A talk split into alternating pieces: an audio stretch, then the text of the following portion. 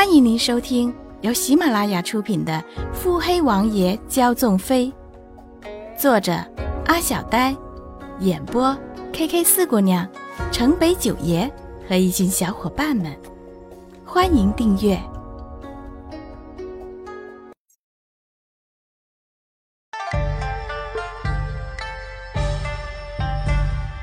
第二十集。事实上。所谓的穆家秘密产业，不过是在十年前，七岁的穆景欢刚刚接触穆家商号之事时，无疑得到了西番的酿酒妙方。觉得这个有意思，便开始酿造。没想到出来后的酒醇香的很。穆家老爷子发现商机，便想以穆家之名投入生产。穆景欢双眼咕噜一转，拢着小手。一脸严峻地对老爷子说：“爹，这酒所有的事宜由孩儿来办，您不许插手，就当对孩儿的历练。自家女儿主意正，穆老爹怎么敢插手？”穆景欢便只是暗地操纵酒窖事宜，而且这酒窖并没有挂在穆家门下，知道这事的人少之又少。不过，虽然没有穆家的门面，这酒窖的门户却越做越大。穆景欢也是四处搜罗各种酿酒之法，这十几年下来，酒窖有不少绝世的酿酒秘方。庄飞离找穆景欢合作，便是因为这些难得的好酒。江湖之人，鲜少有滴酒不沾的。大多都贪慕杯中之物。再者，逸秀楼经营酒楼、客栈、妓院，加上穆景欢自己的几家酒楼，酒窖的获利不知道会翻多少倍。这对于穆景欢来说，一个诱惑不足以形容。原本酒窖的生意不该会差，但是穆家商号线下的麻烦不小。所有的现银全部挪用到银楼银号，无法扩张，便无法接大单。如今穆景欢正式着手穆家，原本的计划便不能再搁置下去。天下第一楼的名号，正好可以打响神仙醉的名声。要成为皇贡，对于穆景欢来说，只是他想与不想的问题。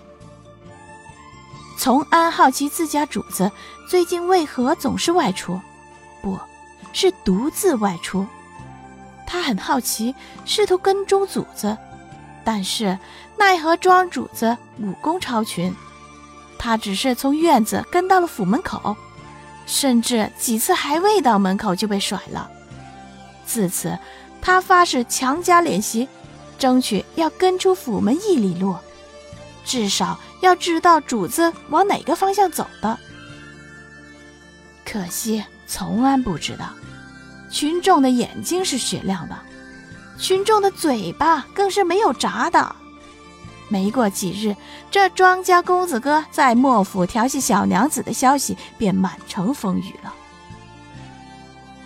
各位看官，不要误会啊，庄少爷调戏咱小九的时候。真的已经四下无人了。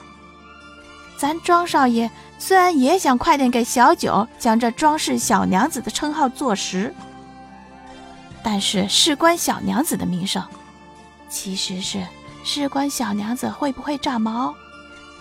他心疼啊，那可是不敢呢。这样的消息，可把从安惊了个外焦里嫩。想想。又觉得情有可原，难怪主子不让跟，也不知是哪个跟不上。他再往深了想，又觉得这不能啊。主子为啥非在莫府？难道是故意做给穆姑娘看的？哎，看看，想太深了不是？从安自知道消息之后。这小脑子就一直叽里咕噜的转呀，连带着眼珠子也不受控制，这不，出事了。人家庄主子好好的躺着养神，正为事情发展顺利乐着呢，那姿势，那叫一个销魂。就感觉到一个小眼神，一直在他的身上飘来飘去，飘来飘去的。庄主子机不可见的轻挑了一侧的眉，慵懒的牵起一只眼皮，扫了从安一眼。好家伙，原本秀丽的小脸皱巴的都不成样子了。庄飞离慢慢的移回散漫的眼珠。从安啊。胆子再大，也不能肖像本主子。你家主子我已经被人定下了。好家伙，小从安那一脸困惑的样子，就这么被看成了为情所困了。从安眼皮直抽抽，良久，似乎还是难以表达自己的情绪，嘴角也开始抽了起来。从安恨不得把整张脸都抽起来。来表达自己被曲解后的愤怒以及激动的情绪。只不过，他这帮嘴角、眼角抽搐，看在庄主子的眼里，可就不是愤怒那么回事了。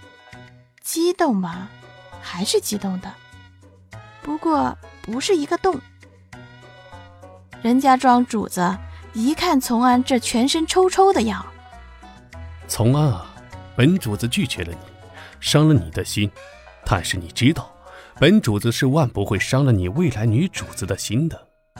这事算我决绝了，本主子答应给你找一个好人家嫁了。从安心底有个无奈透着邪魅的声音在回荡：“给你找个好人家嫁了。”久久不肯消散。从安彻底石化。某主子光入水镜的眼底闪过邪色，从安泪，看官们大叹：“可怜的从安啊，无良的主子。”